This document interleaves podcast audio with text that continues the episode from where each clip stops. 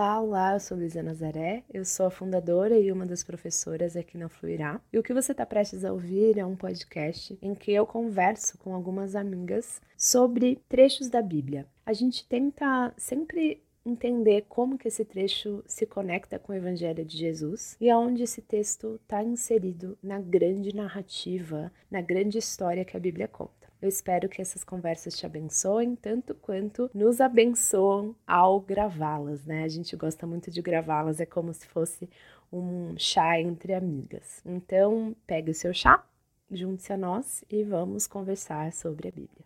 Partindo ali para Lucas 23 e 24, alguns pontos que, que, que eu acho que vale a pena a gente ressaltar. Assim, primeiro é o silêncio de Jesus em meio à, à condenação dele, assim, isso me marca muito, o quanto ele se submete àquilo e imagino assim o quanto aquilo para ele deve, deve ter sido difícil ser zombado, ser humilhado, ser rejeitado.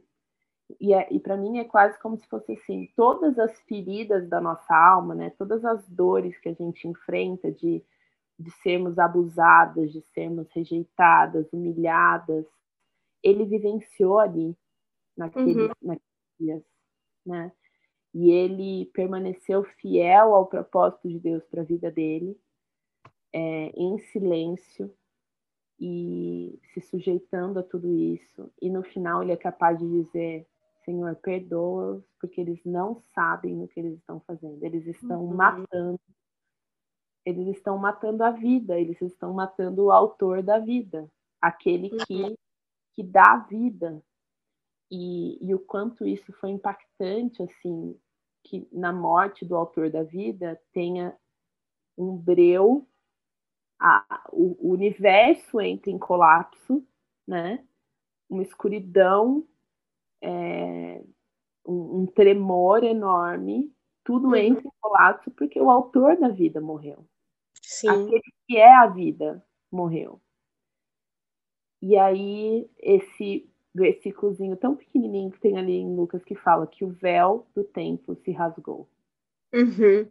Aí, quando a gente lê isso sob a ótica do tabernáculo e depois do templo, a gente é, é a glória de Deus invadindo a terra. O reino de Deus, o reinado de Deus invadindo a terra. Né? Sim. É, não está mais restrito só àquele ambiente do Santo dos Santos, que só podia ser acessado uma vez ao ano. Agora uhum. a presença de Deus estava em todo, em todo lugar, né? Sim. E aí, na ressurreição de Jesus, o que me marca muito é assim, é a humanidade do Cristo ressurreto. Uhum. Né? Que é um Cristo que por mais que ele não seja reconhecido é, com facilidade, então nos mostra que ele tem um corpo glorificado e diferente e restaurado, a gente não sabe o que isso significa. Uhum. É um que atravessa paredes, que se teletransporta. Uhum. Mas ao mesmo tempo é um Jesus que come peixe, pão assado. Sim. Que anda ainda... no caminho, né? Que anda... que anda no caminho. Com os caras e, de Emaús, assim. É, e mostra as feridas. Uhum. Olha, gente, eu não sou um fantasma, ele fala. Eu não sou um fantasma. Eu sou gente de carne e osso. Sim. Isso me chamou também. Que teletransporta, que aparece e desaparece, que, que anda no caminho. A gente não sabe o que isso vai significar, esse corpo, esse nosso corpo restaurado. Mas o que a gente uhum. sabe é que é um corpo. O que a gente sabe é que é, é um corpo que come, que anda, que fala, né? Que não é um fantasma, não é uma alma penada. Me toca nesse Jesus res, ressurreto é, humano porque tinha toda também uma, uma briga, né, na época, ah, ele nem ressuscitou mesmo, ele nem foi carne e osso mesmo, enfim, né, é, esse pensamento platônico do que, assim, não, o que é carne não é bom, né, o que é material não é bom. Além disso, que me toca profundamente é a, a gentileza de Jesus, assim, sabe? Uhum. É, Então, assim, o reino é tão urgente, é tão urgente, mas ao mesmo tempo Jesus não age com pressa. É. O reino é urgente, Jesus não age com pressa. Então, assim, ele teve paciência de andar com os dois seguidores lá no caminho de Emaús. Eu não sei por quantos quilômetros eles ficaram, por quanto tempo eles ficaram juntos, e ele conversou. E ele primeiro ouviu, depois ele explicou e revelou tudo essa conversa que eu queria ser um mosquitinho para ouvir, né? Porque ele de, em todos os profetas ele começou a explicar tal, é, todos os escritos de Moisés explicando como as escrituras falavam a respeito dele. É, essa gentileza, e quando ele fala assim, no versículo 38 do Lucas 24, por que vocês estão perturbados? Porque o coração de vocês está cheio de dúvidas uhum. sabe? E eu, essa semana, eu falei, Senhor, meu coração tá cheio de dúvidas. Meu, tem hora, o meu coração tá perturbado. Eu sei que o Senhor existe, eu sei que o Senhor ressuscitou, o Senhor é, é, é real, mas o meu coração fica perturbado, o meu coração fica cheio de dúvidas. Então, e ele, assim, nessa, nessa, vejo minhas mãos e meus pés, sou eu mesma, eu não sou um fantasma, né? Então, desse jeito é assim, olha, vem cá, sabe? Não é, um, não é uma bronca de Jesus. É falar sobre o coração primeiro, sabe? Porque o, o coração de vocês está cheio de dúvida, para mim, assim, é, é, um Jesus extremamente gentil, assim, e, e, sabe, entrando mesmo no coração de cada um, falando no coração de cada um, para então mostrar as feridas, né? E, um Deus e um Jesus também de processos, né? O quanto ele ele permanece, a gente sabe que ele permaneceu algum tempo ali se, é, se apresentando para os discípulos, né? Aparecendo e conversando, porque a gente sabe que em Atos ele diz que ele ele apareceu para 500 500 pessoas, né? Uhum. Foram testemunhas oculares da do Cristo ressurreto antes dele voltar para o pai, né? Uhum. E aí, é, um pouquinho antes dele, dele voltar para o pai, o que eu acho legal nesse trecho aqui de Lucas, que às vezes parece que está faltando a grande comissão, né? Mas é porque a grande comissão vem em Atos 1, é. que é a ação de Lucas, né? Que, que é o que Jesus fala para eles fazerem a partir daqui. Mas ele termina, Lucas termina dizendo assim, Jesus fala para eles, ó, é, Deus vai enviar a promessa. Esperem, esperem. Fiquem na cidade. Fiquem na cidade. Esperem. E o quanto da nossa vida não é também esperar, esperar uhum. que a promessa de Deus se cumpra. E aqui uhum. nesse caso específico, o que é a promessa de Deus, gente? Não é promessa de Deus não é uma casa, não é um, um, um, casamento, não é um filho. Tudo isso faz parte da vida, mas a vida não é uhum. é sobre nada disso. Uhum. A promessa de Deus para gente é a presença, o poder e a plenitude do Espírito Santo de Jesus em nós. Uhum. Essa é a promessa. E é, é por isso que a gente vive, para que a gente transborde a presença, o poder do Espírito Santo de Jesus. Então, a gente tem que esperar por isso, a gente tem que orar por isso, a gente tem que pedir por isso. Quando Jesus fala, peçam e lhes será dado, é, peçam o Espírito que vai ser dado. Peçam mais do Espírito que vai ser dado. Peçam mais e mais e mais que vai ser dado. Uhum. E aí uhum. a gente vê em Atos esses discípulos medrosos, duvidosos, com pequena fé, fazendo coisas que você fala, gente, é a mesma pessoa? aqueles caras, é. são aqueles bananões? Não, é, e não é por quê? Porque é Jesus. É, é. Jesus é. ali neles, né? Então acho que isso é maravilhoso assim, por demais a gente ter essa dimensão de que o nosso rei está presente em nós através do Espírito Santo dele. E que se a gente pedir mais da presença do poder dele, ele é um bom pai que não dá pedra para os filhos, ele dá uhum. o que a gente precisa. Uhum. Só que ao mesmo tempo ele é um pai que coopera com a gente, nós somos colaboradores dele e ele não sobrepõe a nossa vontade. Eu acho que isso é uma coisa assim que também é um mistério, Sim. mas ele, ele entra quando a porta é aberta. Uhum. Ele não invade portas que não estão abertas para ele, né? Então, parte do nosso esforço é abrir essa porta e pedir e ficar com as mãos abertas para receber, né?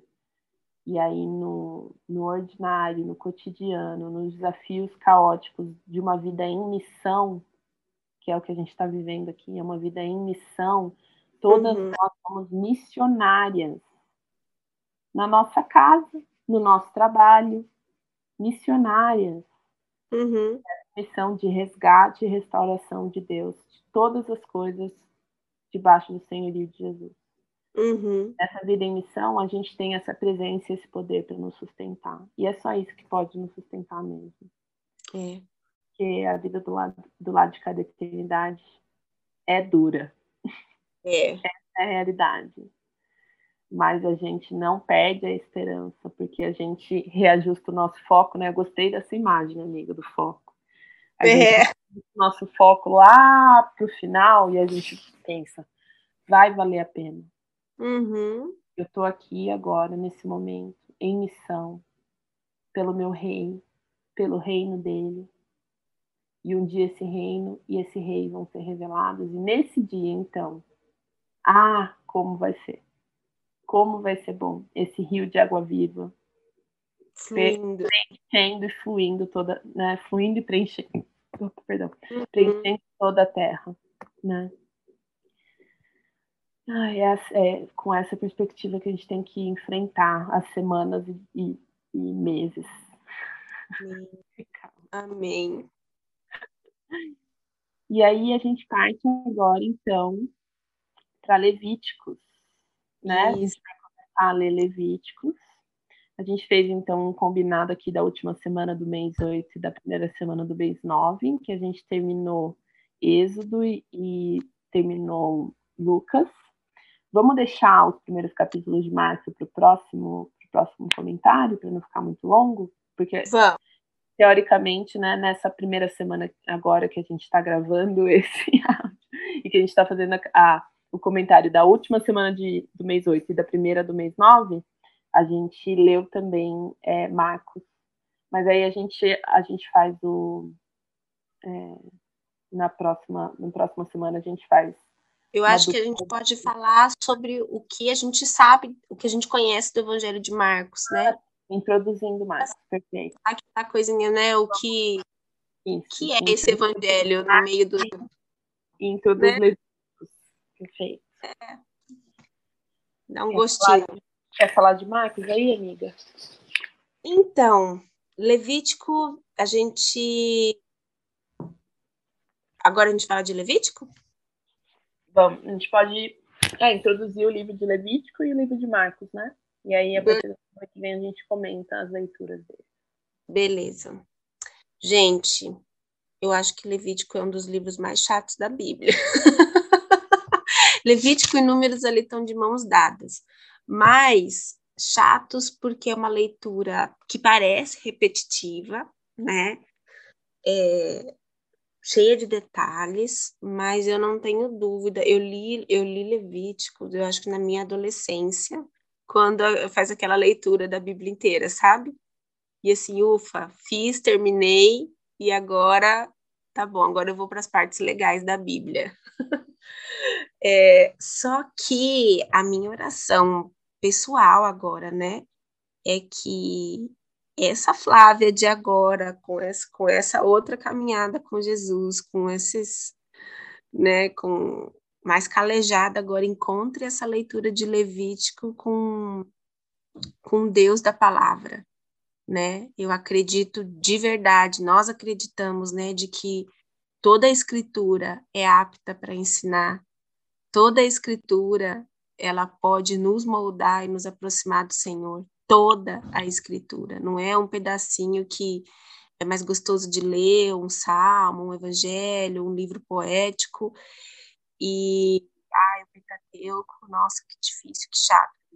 Sim, é difícil, sim, é maçante, mas eu acho que faz parte do que o Senhor nos ensina e molda em nós.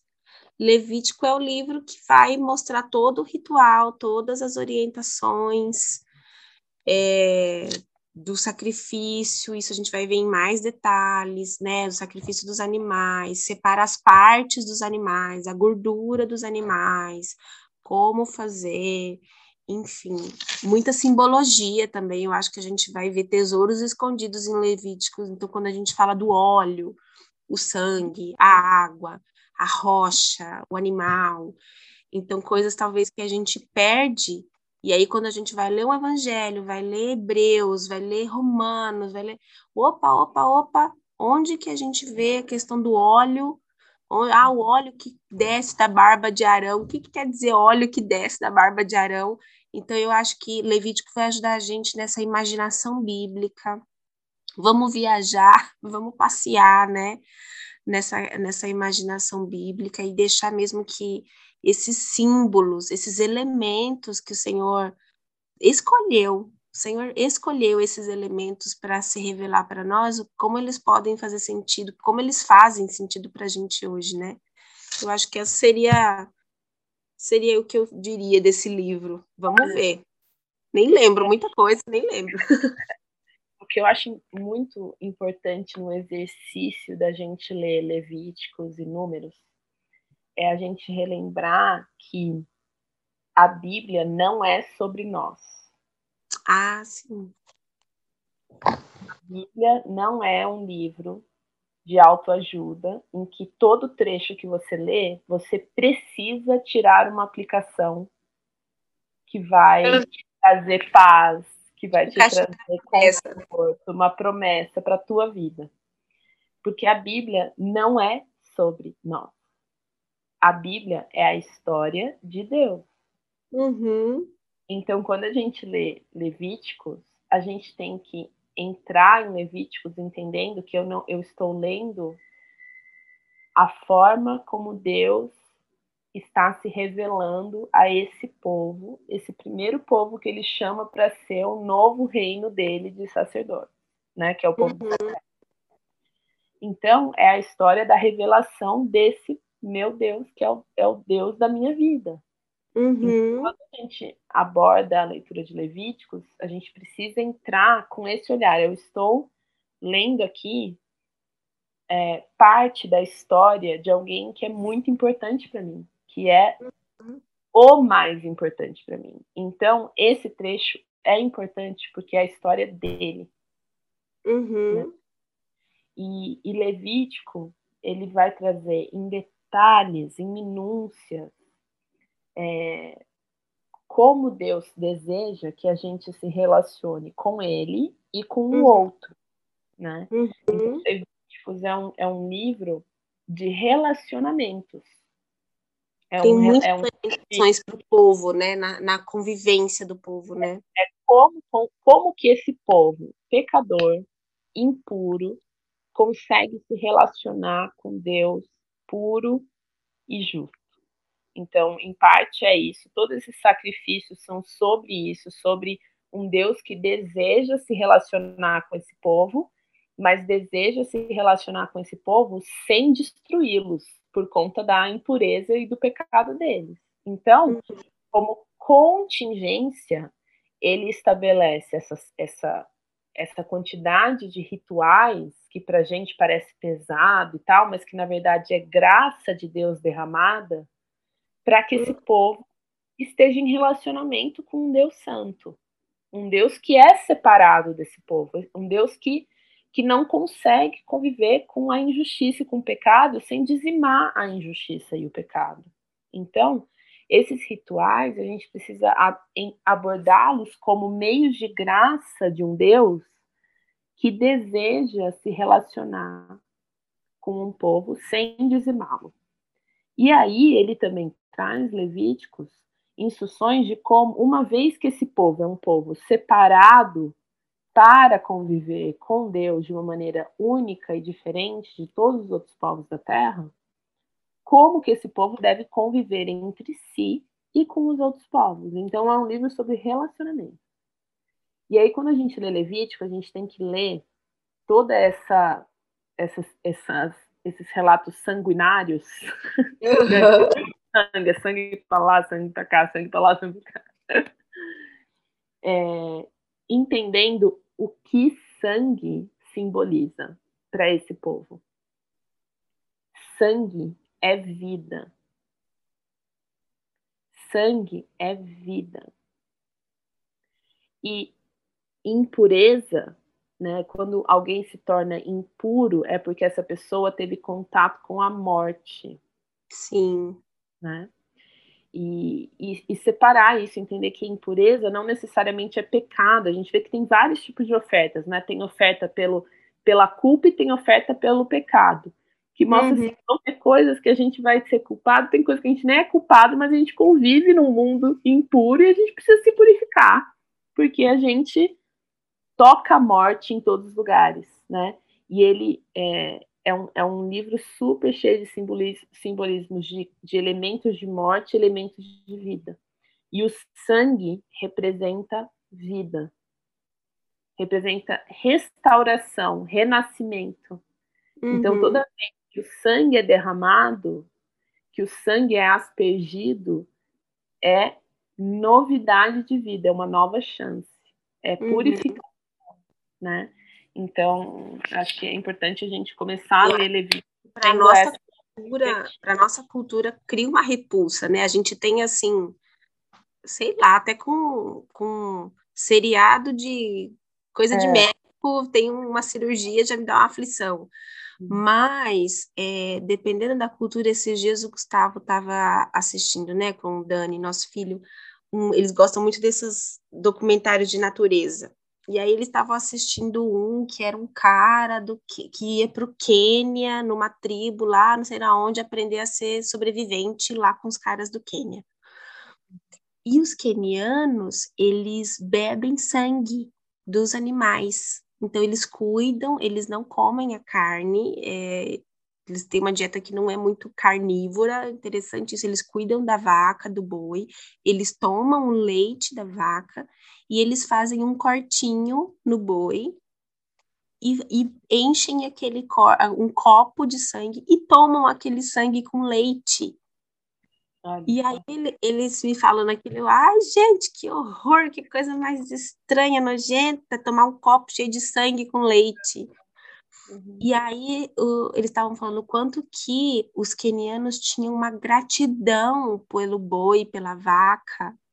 E uma relação de cuidado, de proteger para o leão não vir pegar, e de dormir do lado da vaca para a vaca não ser atacada durante a noite, enfim porque aquele sangue era vida e eles só tinham ali, não tinha comida, não tinha muito recurso, e o sangue daquele animal que fazia a família estar tá de pé, saudável.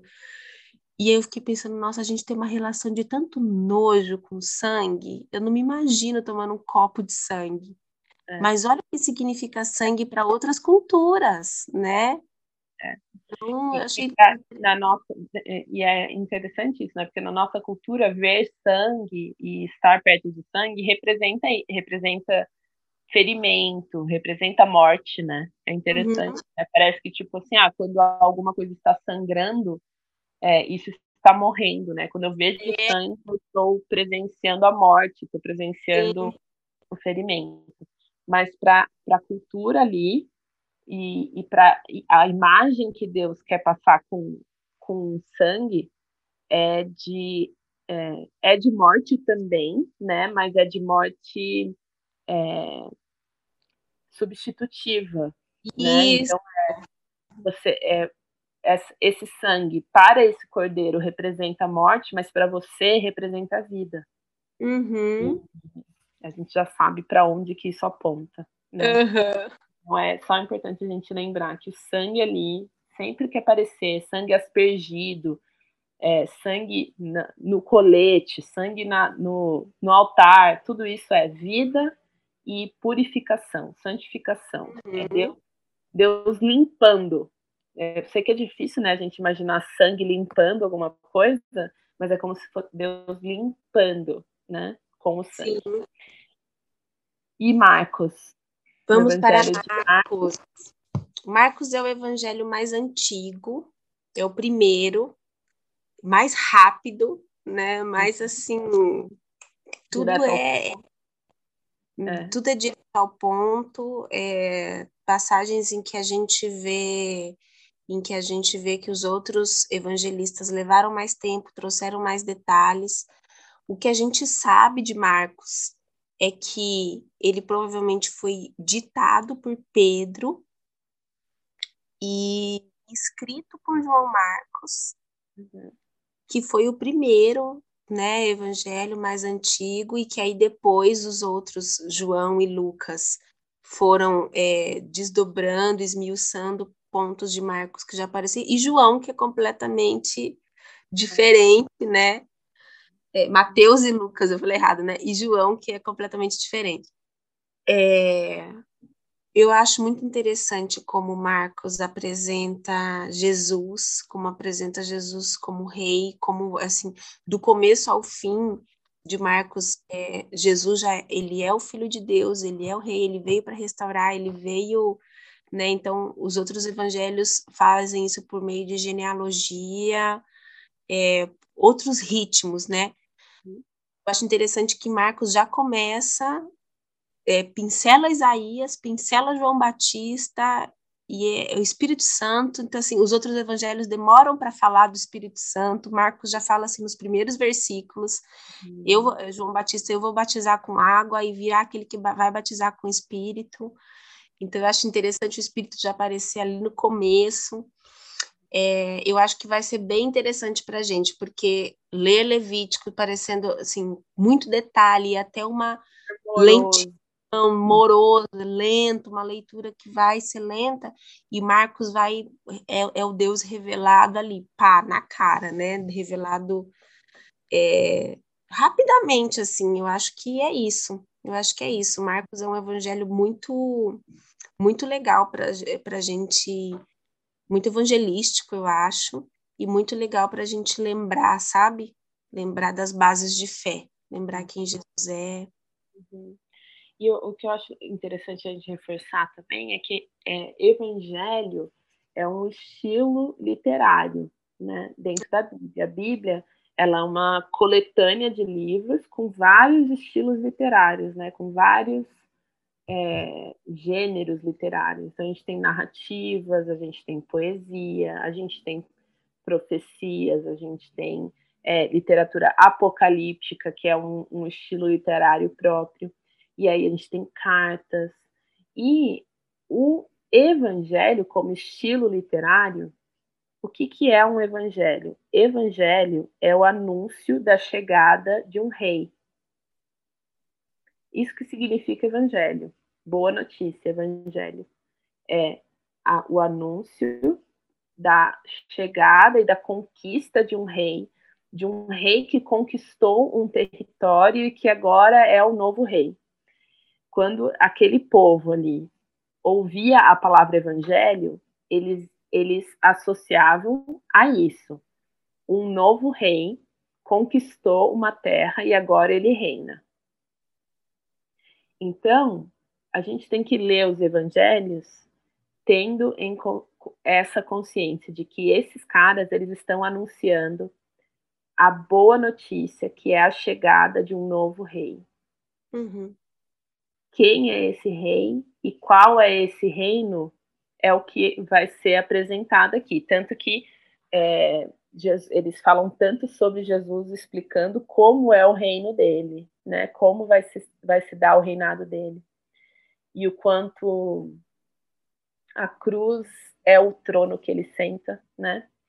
Uhum. E, e, e, é a, a, forma dele conquistar esse reinado. Então, acho que é importante só contextualizar isso, assim, os evangelhos em geral como um gênero, um estilo literário, que uhum. não é uma narrativa qualquer, é um tratado da conquista, é como se fosse o relato uhum. da conquista de um reino. Uhum. É, é alguém falando, olha só, deixa eu te contar quem é esse rei e como ele conquistou esse reino. Uhum. Quem é quem, qual é o reino e como ele conquistou esse reino. Uhum. E é, é, isso que os evangelhos contam, cada um com a sua abordagem, com as suas, com as suas, com as suas palavras, cada um num tempo diferente, né, de escrita. E eu acho um barato que João Marcos, ele, ele, ele não foi um dos discípulos, né, de Jesus, dos doze, mas provavelmente ele era um dos que estavam ao redor ali dos doze, talvez um dos setenta, ou um desses 500, né, que uhum. anônimos ali, como nós, que não estamos na Bíblia, mas que, que somos os, os, seguidores de Jesus ali. E João Marcos aparece bastante em Atos, né, ele é, foi, durante algum tempo, acompanhou Paulo e Barnabé, chateou Paulo, pisou na bola, a gente não sabe direito porquê, mas pisou na bola, e aí depois ele fica com Lucas, fica com Pedro, então ele é um fiel escudeiro ali. E é muito legal um, um detalhezinho que vai chegar nisso, que tem um versículo em Marcos que denuncia ele mesmo, que é no finalzinho, quando, quando Jesus está no, é, é, no é, na hora, orando, no Getsemane, é, no Getsemane, que os guardas aparecem, aí Marcos fala que teve um, um garoto. Ele. Ah, o que saiu correndo pelado. E, e, dizem que é ele mesmo, que é ele falando dele mesmo, que tinha um garoto que tava lá e que saiu correndo pelado, deixou a roupa é. lá. Tipo assim, gente, assim, ó, eu tava lá. A gente vai se divertir em Marcos e vai ser muito interessante, porque eu dei muita risada nessa, nesse trecho por uma outra questão também, que assim, foi Pedro que ditou, né? Uhum. E aí, assim, um entre eles pegou a espada e feriu o soldado. Tipo assim, um entre eles. Pedro, foi você, fala que foi você. E aí no outro, no outro, em Lucas tá lá, Pedro pegou é, a espada é, e feriu o soldado. É. Então Pedro deu, quis dar uma escondidinha no evangelho, um entre eles feriu. E essa quem coisa. Sabe, quem sabe Pedro já não estava caçoando de Marcos, falou. Ele falou: um entre eles feriu e o outro saiu correndo pelado. Põe aí, indefinido. E aí, gente, spoiler já onde que na Bíblia, olha só, isso Tim Keller fala no livro A Cruz do Rei. Tim Keller tem isso de ter uma clareza da narrativa bíblica e dos detalhes e das nuances mesmo, onde que na escritura aparece alguém nu no jardim. Onde na escritura? Então a gente tem João Marcos uhum. nu no jardim do Getsemane, correndo desesperado. Mas a gente tem Adão, Adão, né? Adão e Eva, o homem e a mulher, nus no jardim, na presença de um Deus compassivo. E João Marcos nu no jardim, na presença de um Deus compassivo que se dá. E eu achei assim, uau, eu nunca tinha pensado nisso, eu nunca tinha enxergado isso. E assim, a Bíblia, nada na Bíblia tá à toa, nada que aconteceu, né? Foi à toa. Então eu achei essa questão do nu no jardim diante de Deus tão, tão maravilhosa, que é, é um gostinho que a gente vai experimentar. É. Total, total. Ah, que legal. Muito bem, minha amiga, amigas e amigos que estão nos ouvindo também. É, obrigada por estarem com a gente. Vamos então encarar aí Levíticos. Vamos lá. Com Marcos, é, tendo essa perspectiva de que a gente está lendo a história do nosso Deus, do nosso Rei e da, da chegada do reino dele. Amém. Amém. Até a próxima. Até. Tchau, tchau. beijo, amigas. Tchau, tchau. Tchau, tchau.